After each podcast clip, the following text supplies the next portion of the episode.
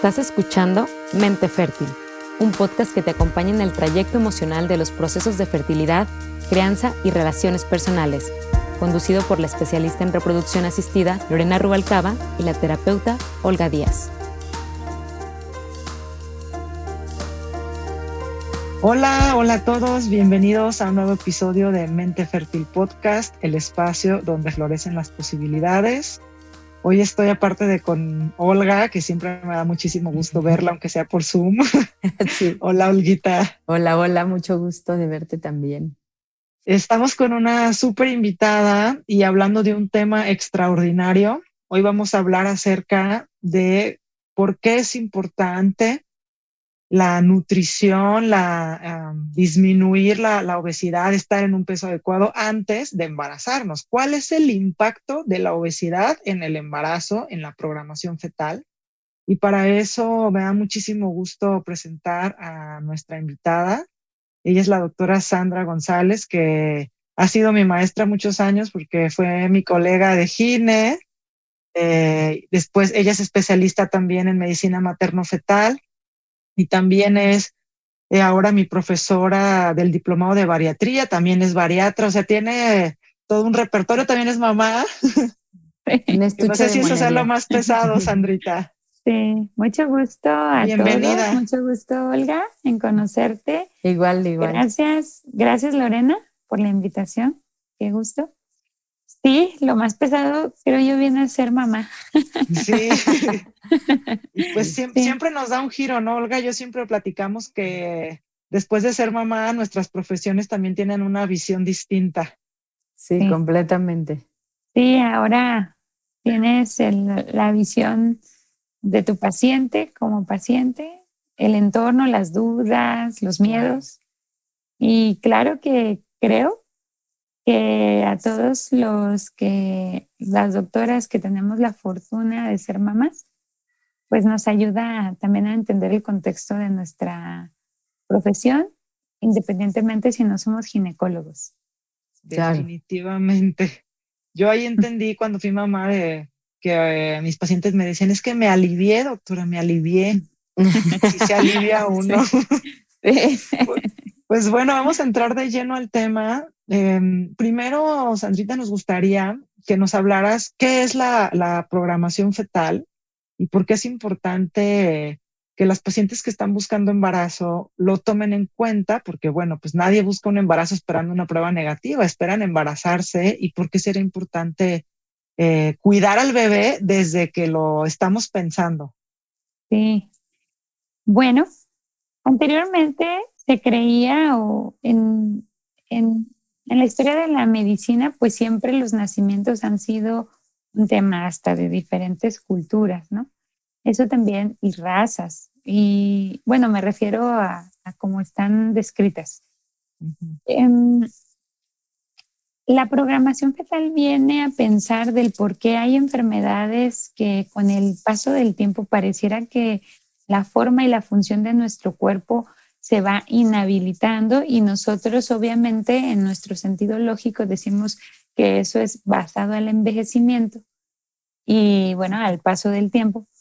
Pero les comento, en la historia de los nacimientos empezaban a ver, bueno, que había antes pues mucho más partos. De hecho, la cesárea viene a ser un, un escenario en donde viene un método de supervivencia de ese porcentaje de pacientes que no pudieron parir. Pero luego después empezaban a observar que había pues cambios, cambios sobre todo en la condición del peso de los bebés. ¿sí? Y muy cercana, en la Segunda Guerra Mundial, en aquellas pacientes que tuvieron un exceso de restricción calórica, empezaban a ver que los bebés eran más pequeños. Y investigadores acerca de ese tiempo, el principal es la teoría de Barker, por ejemplo, que empezaba a decir que en un ambiente donde había cierta restricción calórica, empezaban a ver que eh, los bebés tenían pesos diferentes y que aparte de ellos, esos bebés podían desarrollar como cierto tipo de, de, padecimientos a edades tempranas y ahí es donde empieza la búsqueda del por qué estaba pasando. ¿Y cuáles edades tempranas o qué padecimientos eran? Pues eran aquellos relacionados a efectos crónicos que aparentemente antes podíamos atribuir al envejecimiento. Por ejemplo, las diabetes que anteriormente se presentaban a los 70, 80 años, actualmente los vemos a los 35. Las hipertensiones que ya vemos, este, ya vemos personas de 25 años con hipertensión, diabetes, artritis reumatoidea, enfermedades autoinmunitarias y empezaban a ver qué estaba pasando. De allí nace la investigación de que justamente ese grupo de pacientes empezaba a ver obesidad en esos niños y decías, bueno, ¿qué pasó allí si aparentemente había una restricción calórica en los pacientes? Entonces, de ahí acuñaron el término de más bien la disfunción metabólica de la mamá asociada al embarazo y eso es lo que predispone a la programación fetal. Porque... O sea, estas cuestiones familiares que luego las abuelitas decían como, no, es que todos somos gorditos, ya, de hueso ancho. de hueso ancho. Sí, claro. Ah, ya, bueno, entonces empiezan a asociar qué efectos tiene el embarazo ante el efecto de calidad de vida de largo plazo. Actualmente observan que la nutrición de la embarazada pues es el pilar fundamental para que este bebé entre dentro de los rangos de peso estimados que no sean al menos mm, de una referencia patológica. ¿Qué quiere decir? Un peso enfermo un peso que a lo mejor predispone a enfermedad a este bebé. ¿Sí? ¿Y cuáles son los pesos relacionados? Aquellos bebés muy grandes, los macrosómicos, ¿sí? Aquellos que pesaron. Más de, ¿cuándo consideran ahorita este, la macrosomía? ¿Más de cuatro kilos los bebés o ya empiezan riesgos con menor peso? Mira que, que cuatro kilos sigue siendo como un punto de corte, ¿sí? Y menor a 2.500 en los extremos del, peso. Pero también vamos a hablar de otro apartado. Mire que las pacientes que están en extremo o en, con una frecuente exposición a antinutrientes en el embarazo hacen efectos inflamatorios a nivel de la circulación fetoplacentaria. Estos efectos inflamatorios sí predisponen al bebé hasta el mismo maduración pulmonar. Y es por eso que las terapias intensivas. Wow, o sea, ¿y, qué alimentos podrían ser estos sí, más nocivos? Como alimento chatarra. Claro. Mira, los alimentos relacionados, vamos a hablar de lo que hablamos en nuestro, nuestro diplomado y lo que nos hemos metido investigando últimamente, es que no hay una dieta perfecta, no hay un sistema de alimentación perfecto. Lo que importa es la cantidad calórica que recibe la paciente expresada en energía y que esa cantidad calórica no le haga una reserva. Lo que importa en un sistema de alimentación es la, la constancia y la, la durabilidad. Entonces, si partimos desde este escenario, los antinutrientes serían alimentos que no son biológicamente adaptados. Estos alimentos que no son biológicamente adaptados generan una respuesta de inflamación y esta respuesta de inflamación en una embarazada sí le puede predisponer a macrosomía o a programación fetal por restricción de crecimiento. Estamos hablando como de lo que decía Olga, ¿no? De, de los alimentos chatarra. O sea, la Coca Light, por ejemplo. Sí, los más relacionados serían alimentos que no son biológicamente adaptados, obviamente todos los embutidos, todos. Sí. Los lácteos y frescos, preferentemente mm, la leche es un tema controversial porque culturalmente, lo dirías tú, esto está en los huesos, en los huesos culturales. Entonces, decirle a alguien que tendría que suspender su consumo de leche, por decirlo, es alguien que, que probablemente va a tener una, va a rehusar ese, ese... No, la primero que te va a decir es entonces, ¿qué voy a comer? O sea, ¿con qué voy a comer el pan, doctora? Sí, bueno, y, los, alimentos que están modificados y que eh, al momento de decir, mm, doctora Lorena y Olga, que son inflamadores, quiero decir y que ojalá esto lo entienda el público o a lo mejor lo pueda yo expresar de la manera correcta. Cuando un alimento inflama, tiene dos vías en nuestro cuerpo, o forma grasa o altera la evolución de las hormonas. Por eso existe la programación fetal. Entonces, una mamá que consume demasiados embutidos, demasiada comida conservada, un desbalance total de lácteos. Si tan el lácteo me podría atrever que los más fermentados serían los que la lactosa está un poco inactivada y podrían ser los más biológicamente adaptados, es decir, la panela o los quesos.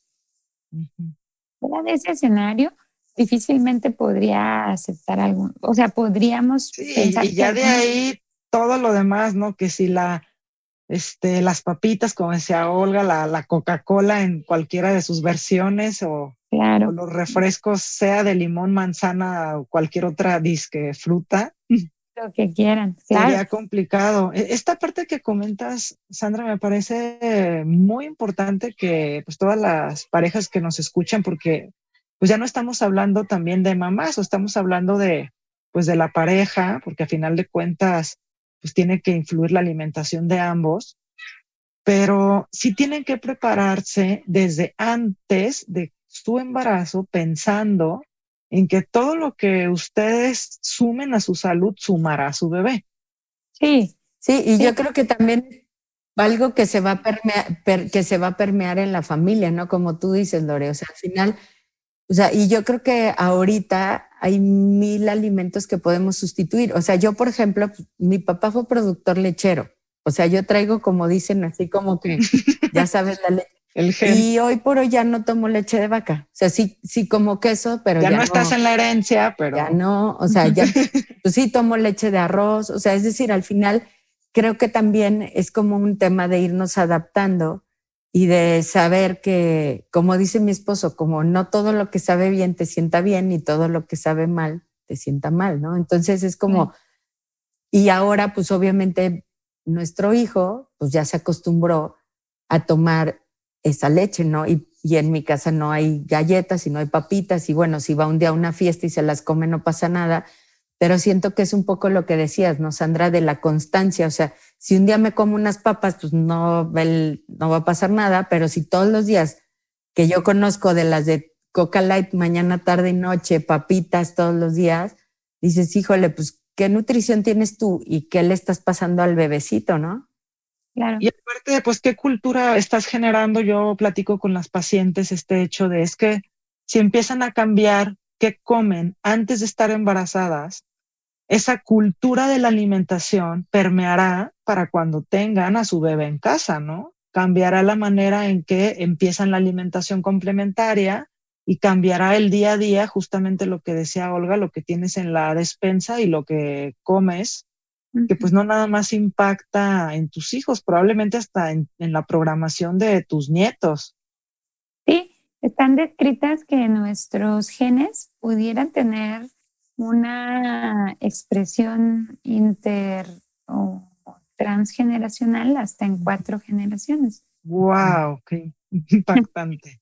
Me parece súper interesante, ¿no, Sandra? Porque luego la mejor herencia creo que le podemos dejar a los hijos, ahorita lo vemos, es tus genes. y que no les modifiques ahí para mal la inflamación.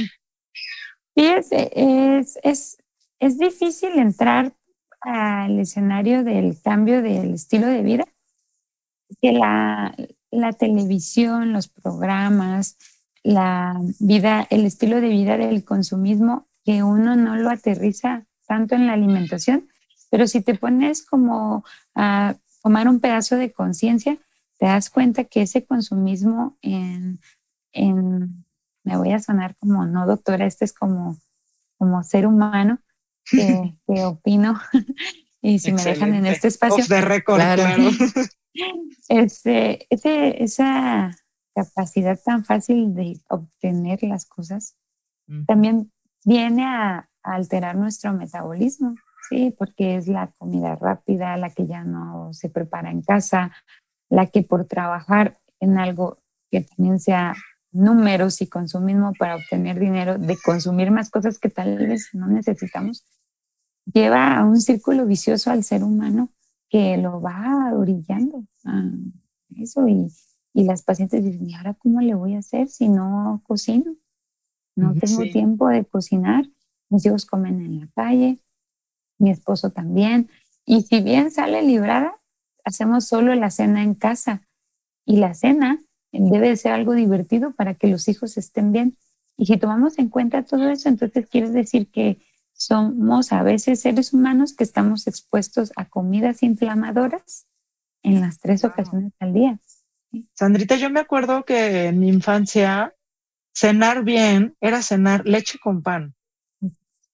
Eso ya era que ya cené. Sí. Entonces, luego nos escriben las cenas que tenían en su casa todos los que nos están escuchando, pero yo me acuerdo que eso era. Yo no sé, Olga, si en tu casa era distinto. No, bueno, mi mamá hoy por hoy este, sigue diciendo, o sea, y ahora ya cambió el pan por las galletas. y luego me dice, bueno, pero es que ya no compro que tengan relleno. Y yo, no, bueno, este, sí, sí es, creo que una, un tema de conciencia, como, como bien lo decía Sandra. Y creo que también en esto, bueno, me gustaría preguntarte tu opinión sobre, pues sobre el uso del microondas. No soy a favor, no es algo que me agrade, pero si es una cocina que se va a calentar en casa rápido y si eso significa comer algo que preparaste, ah, podríamos usarlo. Sí, no, yo creo que nosotros sí ya lo, pues sí, lo quitamos y al final te acostumbras. O sea, es algo como, como que siento que tiene que ver con esto que tú dices de la inmediatez, de que es así como que, qué flojera sacar una cosita para calentar la leche ¿no? Por ejemplo. Mejor la caliento allí. Mejor la caliente, o el café, o lo que sea. Y dices, de verdad tardas un minuto más, o sea, no sé, tardas nada más en hacerlo así. Sí, sí, tendríamos que empezar a cambiar patrones, porque aparte, Olga, bueno, este, que pues tú llevaste mil procesos para buscar el bebé, sabes que también esto es una parte importante y y no, no fue tu caso, pero bueno, Sandra no me dejará mentir que estas alteraciones que comenta metabólicas que repercuten hormonalmente, pues después termina en pacientes que no solamente aumentan de peso, sino que ya después no ovulan, ¿no? Se vuelve otro problema para buscar el embarazo.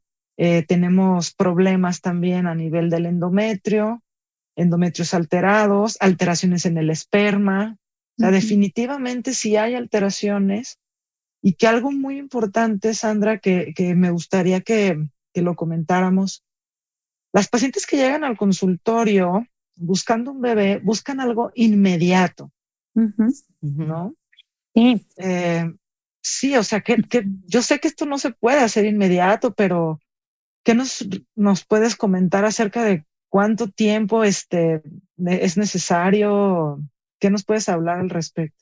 Eh, la mala, la, una alimentación desbalanceada, por llamarlo así, que ya, bueno, es una mala alimentación. Eh, la obesidad es un estado de, alteración en el metabolismo o dismetabolismo. La, la, persona con sobrepeso está, con sobrepeso y obesidad, está malnutrida, ¿ya? O sea, así es porque ya está el desbalance energético guardado en forma de tejido de grasa.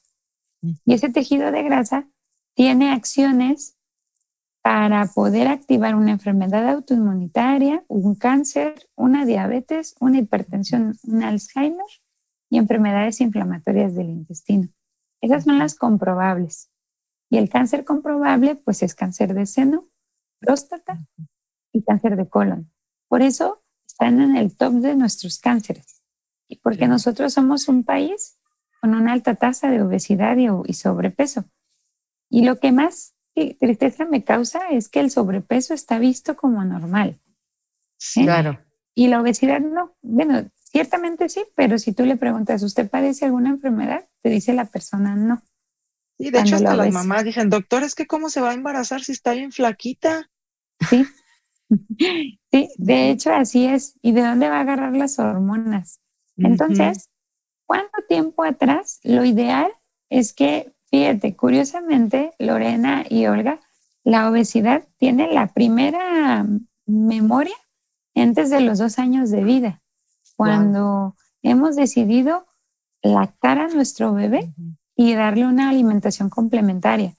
Si de esa alimentación complementaria la mamá en la rápida vida que vivimos no se detiene a tener alimentos que sean biológicamente adaptados a sus hijas, desde allí empieza un desequilibrio hormonal en la bebé. Nada más que la bebé tiene el metabolismo tan nuevo que es capaz de, de poder integrar esas acciones a la normalidad, por decirlo así. Pero ¿qué estamos haciendo? Pues estamos sobreusando ese metabolismo porque ya no está adaptada. La niña estaba solo a la leche materna y a, y a, y a, los, y a los alimentos que son vegetales, un poquito de proteína. Entonces, cuando, cuando a la bebé le ingresamos eh, alimentos de inflamación, empiezan las distensiones. Por eso es tan frecuente medicar a los bebés con, con, con alimentos que relajan el intestino. Porque sí, pues esos alimentos procesados llenos de azúcar, ¿no? Ultra procesados. Eh, entonces, es muy habitual que el pediatra, ¿no? Pues mm, para que, para que la bebé haga popó, para que la bebé no le duela, para que la bebé no tenga cólico.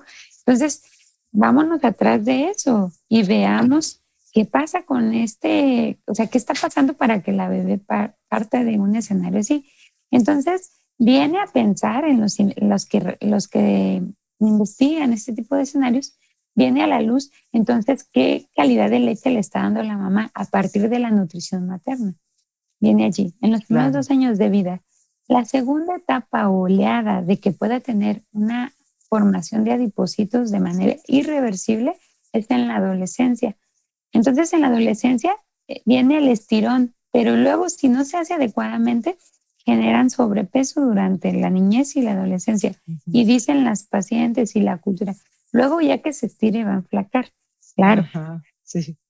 viene un pico de crecimiento, pero se queda en, se queda en su cuerpo la memoria de poder hacer grasa. Y de inflamación, ¿no? Y de inflamación. Por eso cuando el metabolismo ya alcanzó como su nivel máximo, que es en la, que es cuando ya pisamos a los 30 años, ya, que ya es cuando decimos, ya no se procesa igual, como si igual que siempre, igual de mal vuelvo a ganar peso. ¿sí? Sí. ¿sí? Entonces ya te das cuenta que ya en personas de 25 años acuden contigo y te dicen, doctora este, Lorena, yo no, yo tengo relaciones y no me puedo embarazar. Y te das cuenta. Entonces, ¿cuándo se, la, la, pregunta de cuándo es el momento adecuado sería hoy. Sí, o sea, la respuesta, la mejor respuesta es hoy. Porque... Sí, siempre hay una oportunidad de tener menos inflamación, ¿no? Menos inflamación que te predisponga a enfermedades. Y la inflamación es un estado de obesidad. Entonces, Olga, cuando usted ve a alguien obeso es que está inflamado y eso es una realidad. El problema es que eso va a disparar hacia una enfermedad. ¿Cuál? La que tengan los genes. Si tus abuelos tuvieron diabetes a los 80, esa te va a disparar a los 25. Wow. Ese es el problema. muy interesante. Y una pregunta, por ejemplo, en esto que decías tú de, de o sea, de la importancia de la alimentación de, de, cuando eres bebé, ¿no? O sea, si por ejemplo no, no te pudieron, o sea, dar leche materna, es este tema de las fórmulas, que yo siento que también está como muy en el mercado de, de como de la comercialización y de todo esto, o sea, ¿qué, qué tan tan sano o qué, o qué tantas, este, digamos que, efectos secundarios puede tener. Porque yo veo que luego eh, las fórmulas están así como Michelin, así como... Más gorditos. No sé si eso...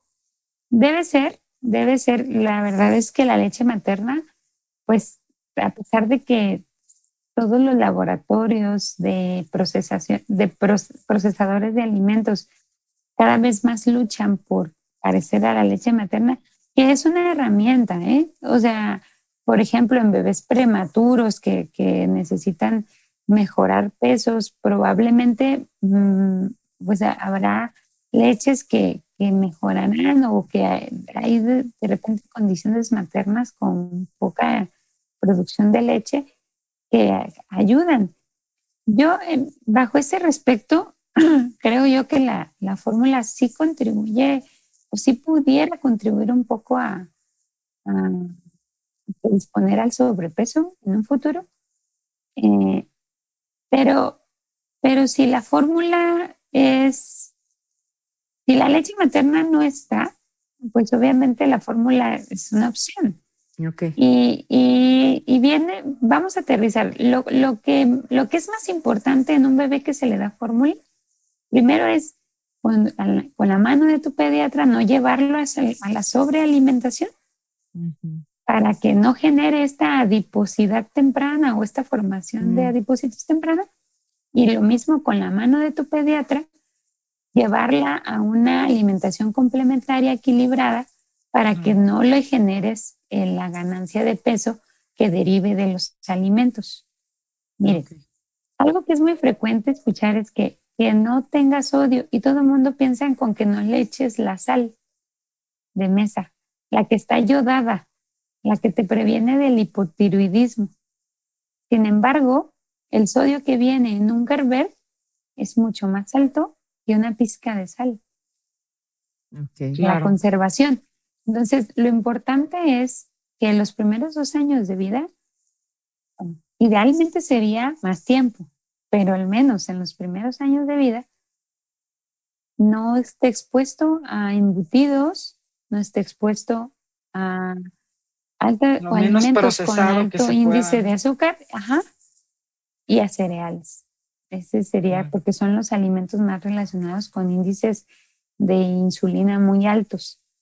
Entonces, perdón, ¿qué pasa cuando está un índice de insulina muy alto con un alimento? Por ejemplo, perdón, por ejemplo, una pieza de pan, una galleta que se que a lo mejor su índice de azúcar, si uno va y lo investiga, tiene 100.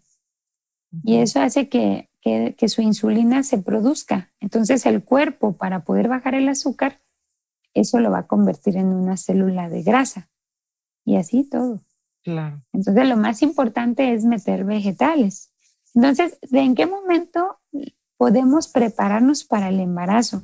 De antemano, debiera no pasar, debiera desde el momento en el que a veces, si nuestro público ojalá escuche esto, desde el momento en que escucháramos esto, poder hacer los cambios de estilo de vida.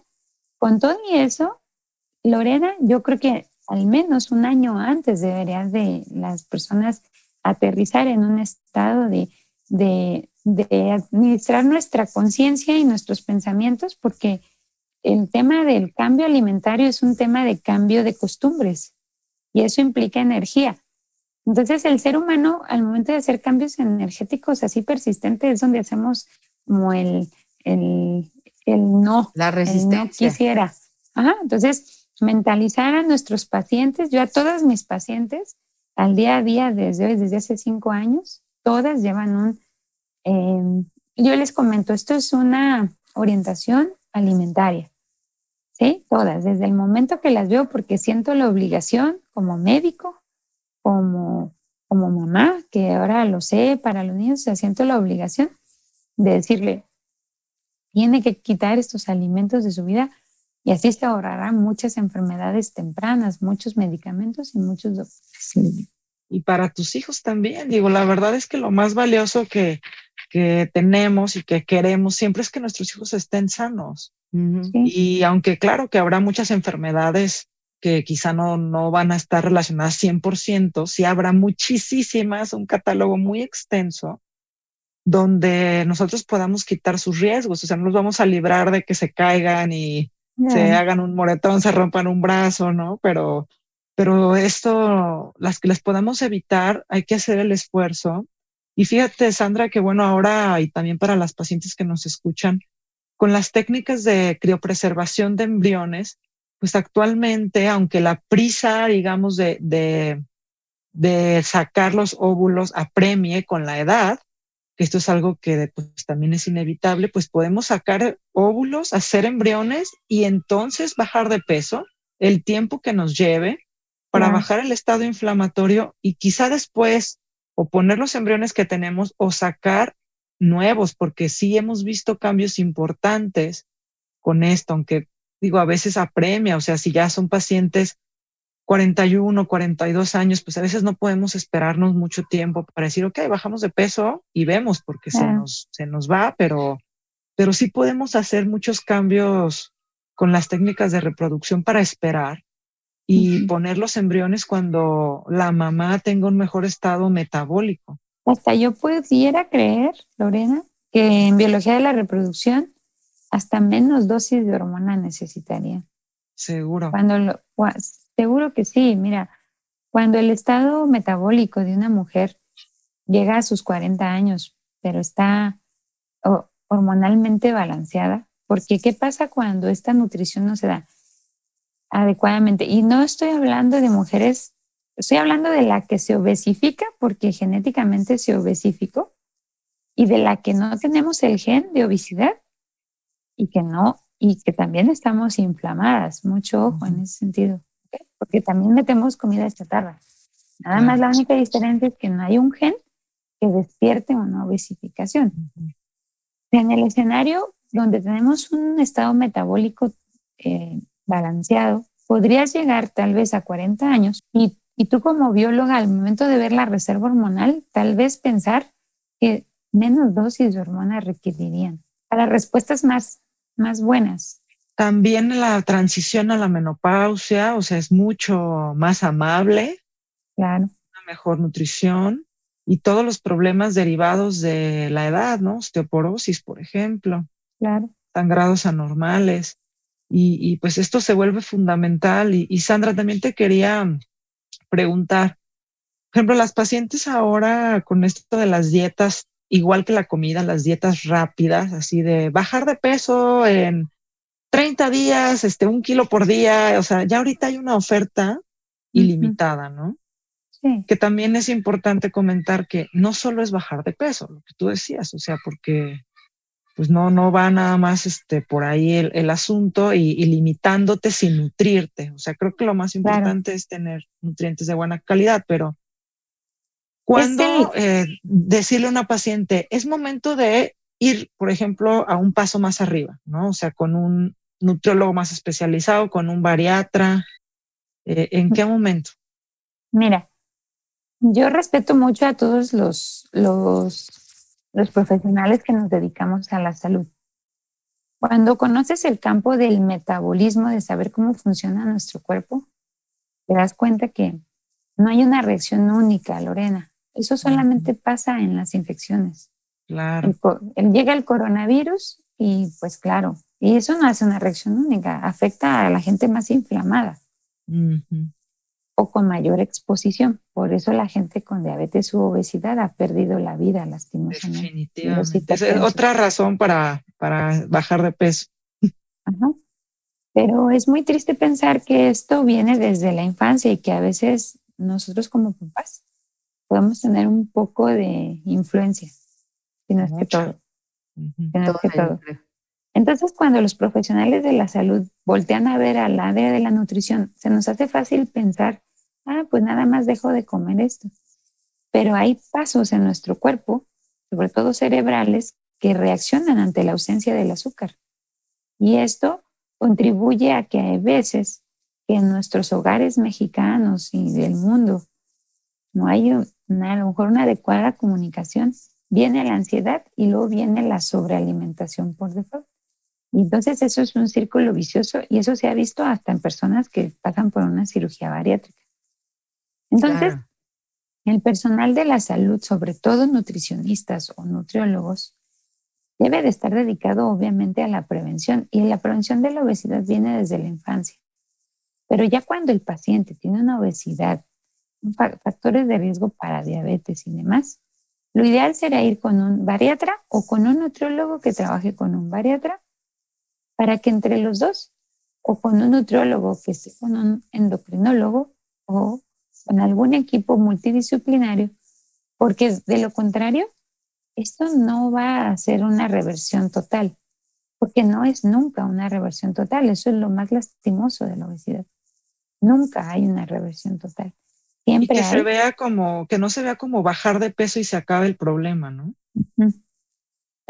Sí, yo creo que, que tiene que haber como un acompañamiento, como decías tú, pues también psicológico, porque muchas veces también esta, o sea, es como este circulito, ¿no? O sea, de no aprendo a expresar mis emociones, tengo contenidas cosas o estoy cargando cosas que no me corresponden y las voy cargando con el peso.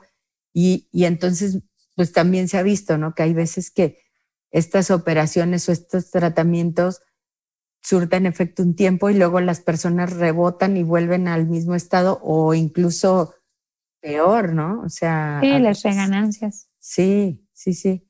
Y, y, una pregunta que yo te quería hacer es que, este, ¿qué, ¿qué, deben de buscar pues todas las personas que nos están escuchando ahora en un, en un bariatra? O sea, ¿qué, qué certificado o qué, qué cédula deben de pedir? Porque también he escuchado historias de, ay, no, pues fui con, con un supuesto bariatra o con una persona que pues me dio unas pastillas y no sé qué, y ahora estoy enferma de la tiroides porque me tomé no sé qué cosas que ni me decían. Yo me acuerdo de una amiga que me enseñaba sus bolsitas, como que le daban así grapadas y no sabía ni siquiera qué se estaba tomando, por ejemplo.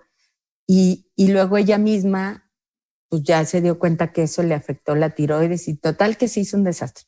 Entonces, ¿cómo, ¿cómo saber que, que realmente pues voy con alguien que no me va a afectar, o sea, que no va a tener unos efectos secundarios de por estar así flaca, porque también otra amiga así de, no, es que bajé de peso como estaba en la prepa y, y fue así rapidísimo y le dieron no sé qué pastillas y al final otra vez está igual. Entonces, no sé, en ese sentido, que nos puedas orientar aquí a nuestros bueno, eh, escuchas.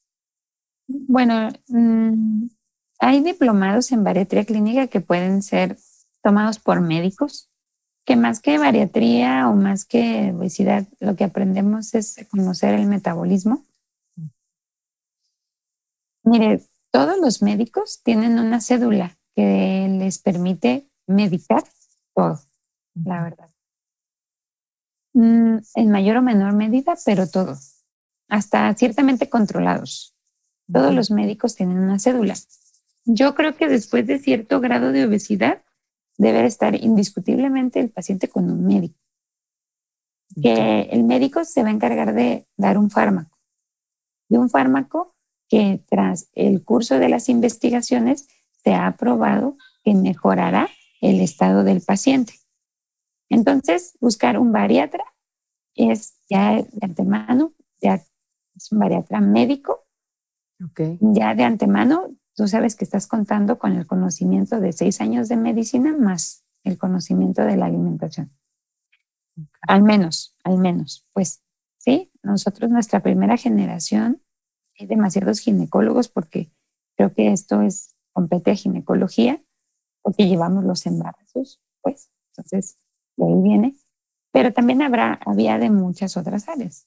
Entonces, mm, ya, por antemano eso. Nutriología, nutrición también le toca su papel. Nada más que nutrición está enfocada a dar los balances energéticos a través de los alimentos. Pero los fármacos los debe de prescribir un médico. Yo de primer inicio podría ser, como le digo, no hay cédula de bariatría, no hay porque los cirujanos que se dedican a operar, sí, viene siendo una alta especialidad, más no estoy segura que haya cédula. Sin embargo, sé que a través de la cédula de cirugía general pueden hacer cirugías bariátricas. Y si habrá cédula como subespecialidad, ya sería a través de ese estudio, pero ellos sí están muy enfocados al, operar. Pero ya sí, esa parte es, muy importante, Sandra, que comentas. este, porque, bueno, lo, creo que de acuerdísimo contigo, los fármacos pues los podríamos prescribir y podría nombrarse un bariatra a veces, este, ahorita ya con el internet, a veces encuentras diplomados en la otra parte del mundo y que quién sabe cómo se formaron, ¿no? Con quién se formaron, pero creo muy importante que si el médico que tienes enfrente únicamente te receta medicamentos y no te acompaña a cómo puedes comer mejor, ¿no? Cómo nutrirte de mejor manera, qué será lo que tú puedas ir adquiriendo de habilidades, porque definitivamente no vas a poder estar con un nutriólogo, con un bariatra lo que te quede de vida, ¿no? Claro. Entonces, alguien que te enseñe de manera integral qué comer sí, qué comer no. Sí, definitivamente habrá algún grado de obesidad donde ya haya que que tengamos que pensar fármacos, incluso cirugía eh, bariátrica. Pero si esto no se da de manera integral, ahí no es. O sea, si igual llegas con un cirujano bariatra que solo te dice, te opero y listo, ahí no es. Claro. El seguimiento y, la permanencia es lo que hace exitoso ganarle al, al, sobrepeso. Eh, curiosamente, el sobrepeso se comporta como un cáncer. Lo dejas poquito y vuelve a crecer. Entonces, pensar que esa manera eh, es más complejo de lo que creemos. Y curiosamente, hasta los médicos caemos en el error de decir, a mí no me compete saber de eso. Ya te estás dando cuenta que en el diplomado, y ahorita ya ves a tus pacientes de manera diferente, dices tú, claro que me compete y no, no tardo un poquito más en decirle, a lo mejor me puedo unir con una nutrióloga y trabajar en equipo, o a lo mejor yo solita puedo decirle, y eso es, como te digo, un deber que yo tengo con todas mis pacientes, decirle, no me coma esto, no me coma esto, no me coma esto, y le abordo todo lo que no coma para que le quede lo que sí pueda comer, o a veces en lo listo. Ahora, las cantidades y las mediciones, bueno, ya son precisiones más específicas, pero ya mucha gente con el escenario de abandonar, de abandonar cosas que son tóxicas ya mejora su salud, ya mejora. Ya de abandonar simplemente las costumbres, como les decía, de que cenar un carbohidrato y leche ya es cenar. Sí, abandonar eso. Sí, o, dejar de, tomar refresco. Ándale, sí. O sea, sí, porque mañana, tarde y noche hay gente que dice que pues, no toma agua, ¿no? Porque toman refresquito. Yo creo que para hacer, para volver a nuestros, nuestros abuelos, creo que nos tocó, todavía eran abuelos longevos, mucha, mucha parte de ellos. Vino la, la industrialización de moda de Estados Unidos y vinieron también los problemas metabólicos. Tienen que ver con el consumo y la aceptación, pero específicamente creo yo que ahora nuestra, como médicos, nuestra función principal es cuidar mucho, mucho, mucho, mucho la nutrición de la embarazada y cuidar mucho más la nutrición de los primeros 12 años de vida. Claro. Yo creo que desde allí, por eso tan importante que los médicos conozcamos la alimentación, pero la alimentación no como una materia que otra persona se va a dedicar. Aunque no te dediques a esto, el conocerlo ya te invita a invitar al paciente a mejorar. Uno como médico no puedes decirle deje de fumar y que el paciente salga de tu consulta y te vea fumando. Claro. O deje de comer esto y te vean con tu coca a un lado. Sí, no, no tome coca y la coca ahí en el consultorio. Puede pasar pasado, tanto así. Sí, entonces viene de nuestra...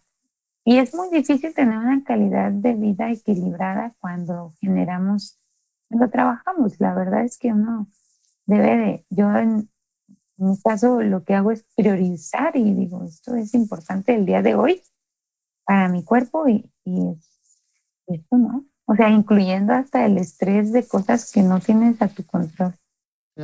Sandrita, la verdad es que nos has abierto un panorama muy, muy lindo y este y también muy esperanzador porque pues creo que en las manos de cada mamá y de cada futura mamá y de cada futura familia está cambiar el mundo a su manera. ¿no? O sea, cambiar el mundo con una mejor nutrición, entonces una mejor salud, una mejor salud y más productividad y también pues con menos problemas de, de ira, igual problemas emocionales que se han relacionado mucho con un consumo excesivos de, de cosas tóxicas, ¿no, Olga? O sea, definitivamente está relacionado.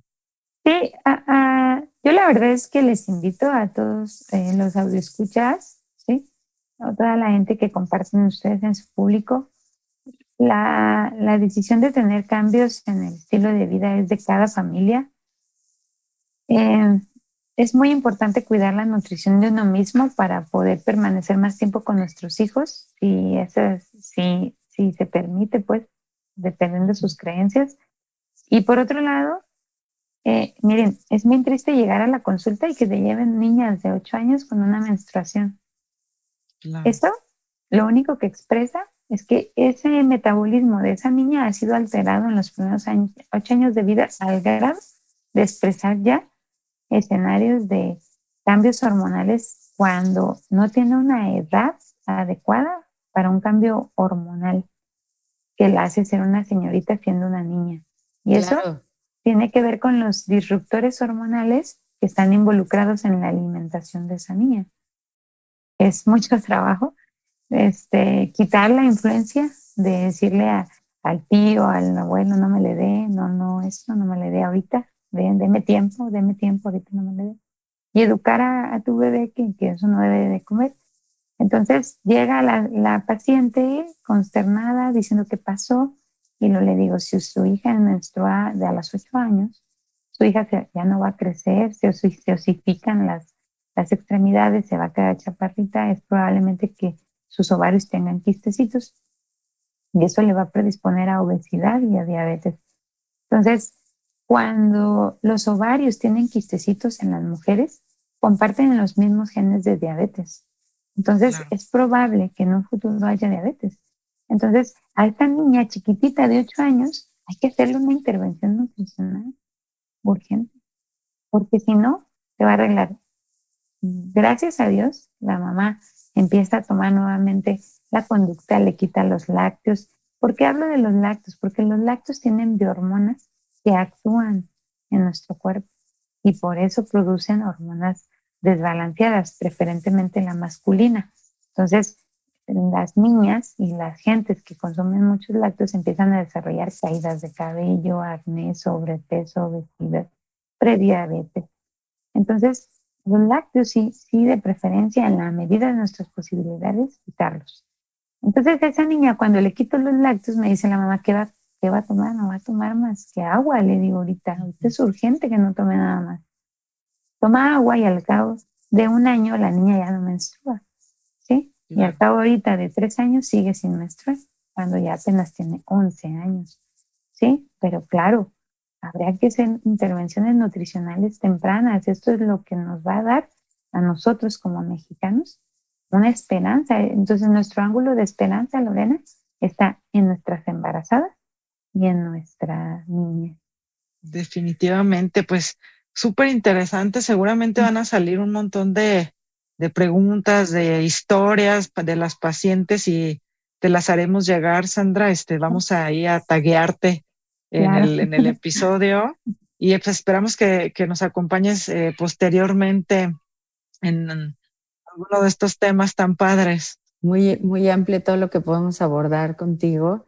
Y bueno, y también como yo les diría a quienes nos escuchan, atreverse a ir en contra como de lo establecido, ¿no? Porque a mí me pasa a veces, muchas veces, que me critican muchísimo porque, porque le quito los dulces al niño en la fiesta, porque este, le doy este, con otro tipo de endulzantes, porque no lo dejo comer X cosas, porque, ¿no?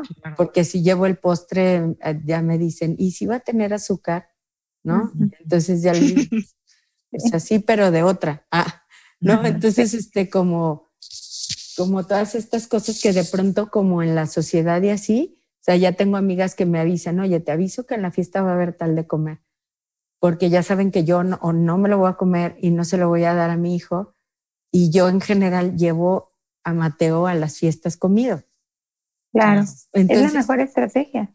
Sí, hay que, hay, que, hay que dejar de normalizar eso, hay que dejar de normalizar lo que bien dice Olga, o sea, la comida procesada, eh, hay que dejar de normalizar la obesidad. Si va a comer un poco de pastel ese día o un poco de dulces, pues bueno, pero un poco, ¿no? No que claro. pues, todo lo que coma ese día sea, sea malo. Y él mismo dice, es que mamá, eso es de mala calidad. Y les dice a sus amigos, no comas eso porque tiene sellos y es de mala calidad.